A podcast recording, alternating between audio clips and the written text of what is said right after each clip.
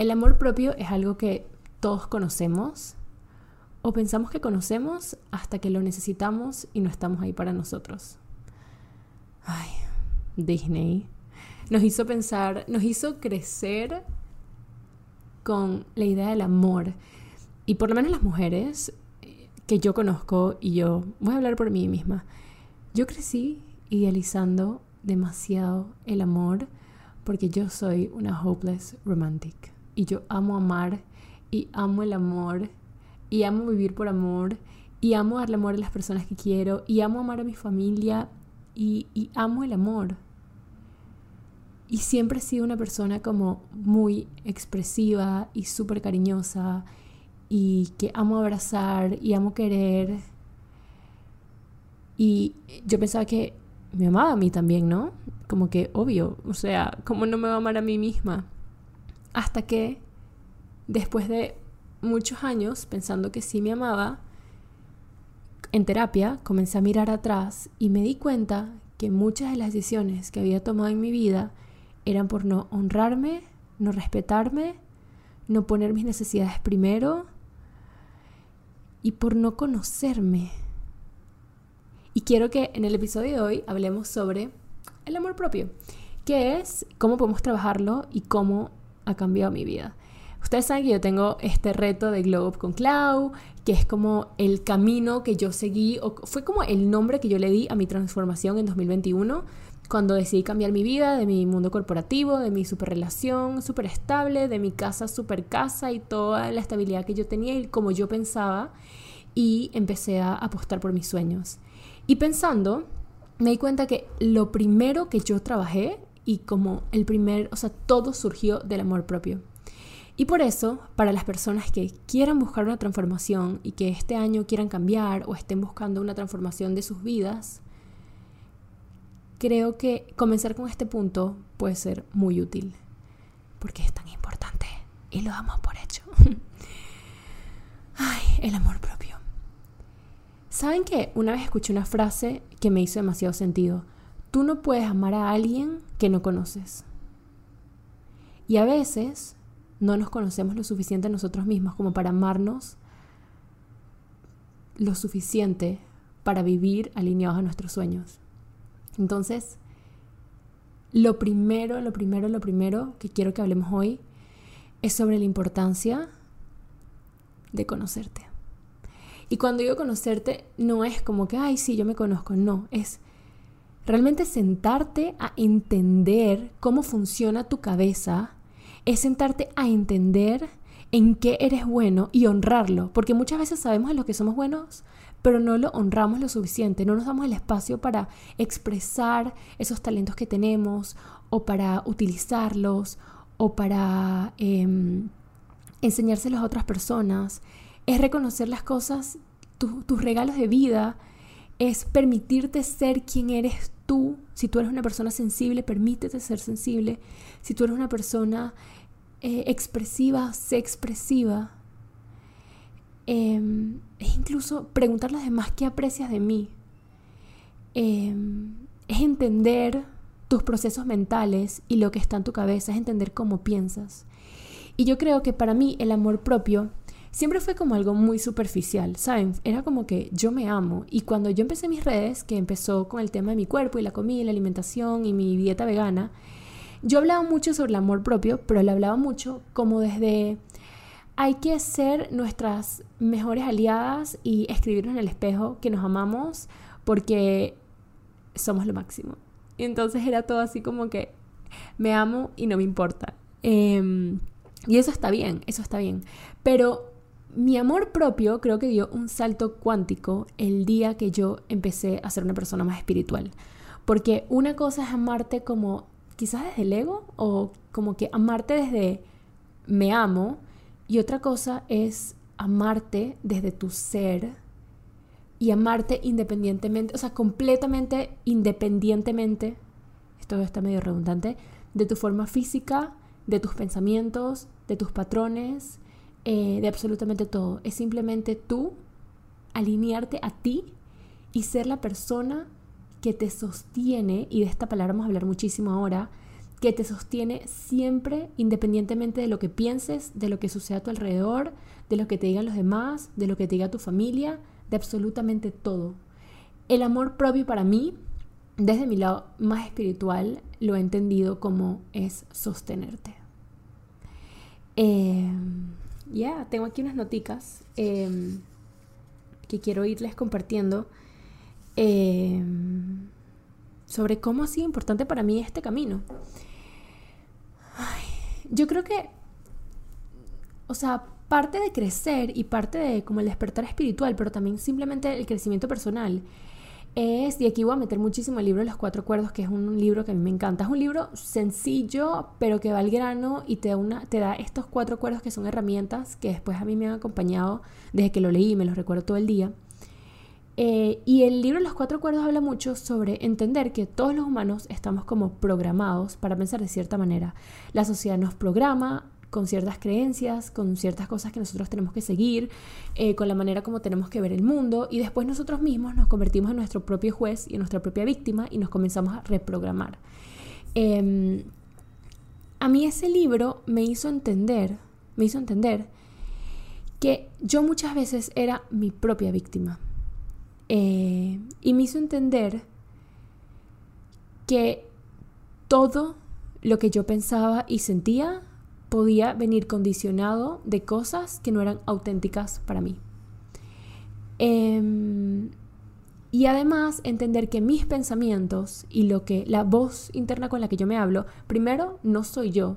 Y esto, todos los que me sigan saben que yo hablo demasiado de este tema porque este fue como que el punto que comenzó mi despertar espiritual, fue el reconocer que yo no soy mis pensamientos. Es el reconocer que mis pensamientos pueden venir muchas veces de esas creencias, de esas limitaciones, de patrones familiares, los puedo heredar de mi familia, de mis antepasados. De repente mis antepasados o como que mis bisabuelos pensaban que que está mal que las mujeres hagan algo y esa creencia la heredaron mis abuelos y después mis papás y me la inculcaron a mí, es entender que mis pensamientos son, están demasiado condicionados y que lo único real es el amor incondicional y es como el presente.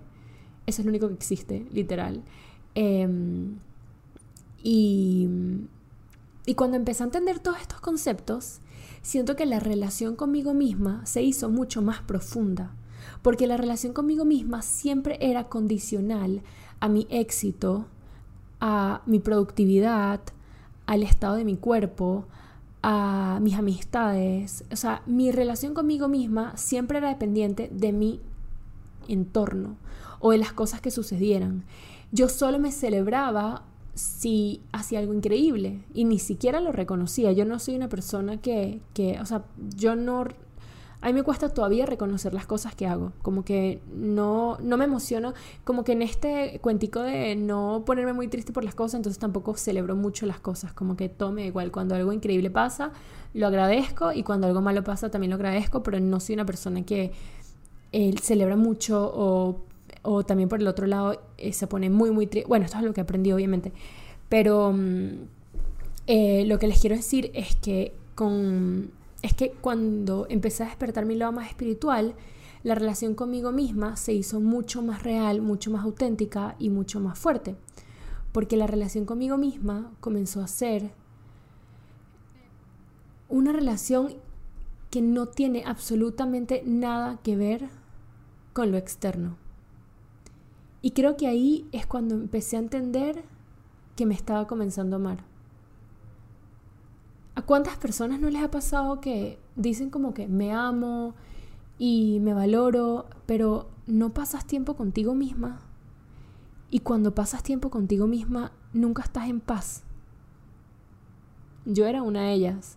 O sea, para mí el tiempo a solas era tiempo insufrible. O un tiempo en el que todos mis pensamientos se iban a la chingada. y no sabía cómo estar ahí para mí.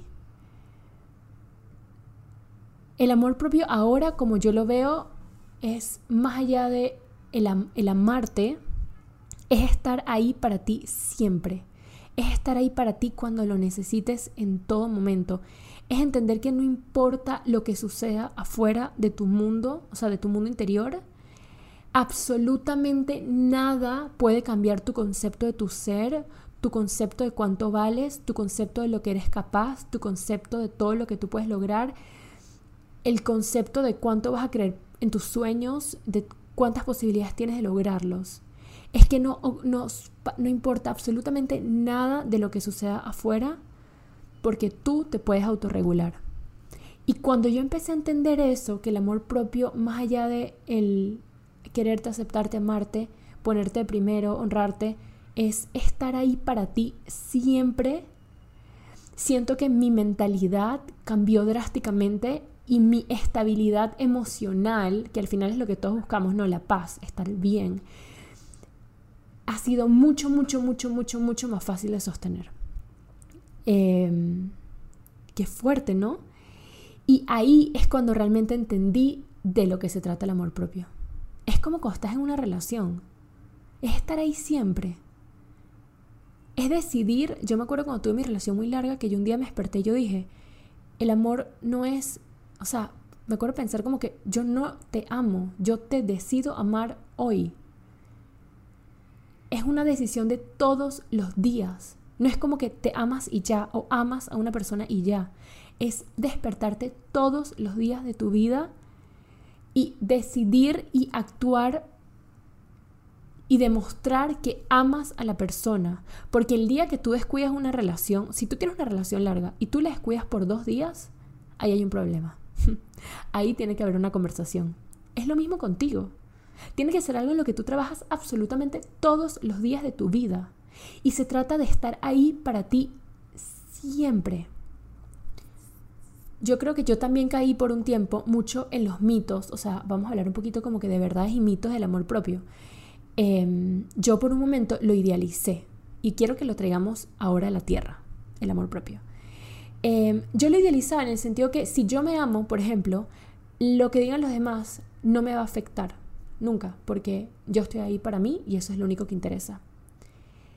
Y de eso no se trata, se trata de estar ahí para ti, para tener la compasión, de recordarte el valor que tienes y ayudarte a sostener esas críticas con gracia, con facilidad, con amor y con empatía por los demás. No es que no tienes creencias limitantes, vas a tener creencias limitantes, no es como que no hay nada que me detenga y yo puedo con todo, no. Es agarrarte la mano a medida que atravesas esas creencias y las reprogramas y entiendes realmente lo que eso significa y te cuestionas con amor lo que tienes dentro de tu cabeza. Em, no se trata de estar siempre feliz. Se trata de que cuando estés demasiado triste y estés tirado en tu cama, no te dejes ir y que te trates como, me acuerdo una vez que mi psicóloga me dijo este término que se me quedó para siempre, te trates como tu madre amorosa y te sostengas y te digas, entiendo que quieres estar triste, demasiado triste ahora, y está bien, y también parte del amor propio es permitirte sentir esas emociones sin culpa y sin sentirte mal. Es como que, amiga, es como, brother, trátate a ti como tratarías a tu mejor amiga que amas demasiado y que la adoras y que la quieres incondicionalmente siempre y que nunca le vas a querer hacer daño. Es ser esa amiga. Si tu amiga está llorando, tú no la vas a juzgar, tú la vas a acompañar. Y en el momento que ella decida pasar tres días sin comer, tú vas a pararte de la cama donde estás con ella y vas a ir a buscarle comida. Y le vas a comprar un cupcake. Y le vas a poner una ducha. Si tiene una bañera, le vas a poner jabón y espuma. Y le vas a decir que no tiene que estar sola, que puede llamar a alguien, que no tiene por qué encerrarse en sus propios pensamientos todo el día, que está bien procesar lo que siente y que lo puede procesar y que lo puede hablar contigo con amabilidad y con amor y, y tú la vas a ayudar. Pero no vas a permitir que se caiga y que se, y que se quede una semana sin comer, acostada en la cama llorando. Es ser esa amiga para ti. Es estar ahí para ti en todo momento. Es que cuando una persona te diga que tus sueños no van a ser posibles y que no vas a poder lograr todo lo que quieres, tú estés ahí para ti y te digas, yo sí puedo. Yo sí puedo. Y yo lo valgo y yo lo merezco. El amor propio es hablado tanto, tanto se habla del amor propio, pero nunca me hablaron sobre cómo accionarlo.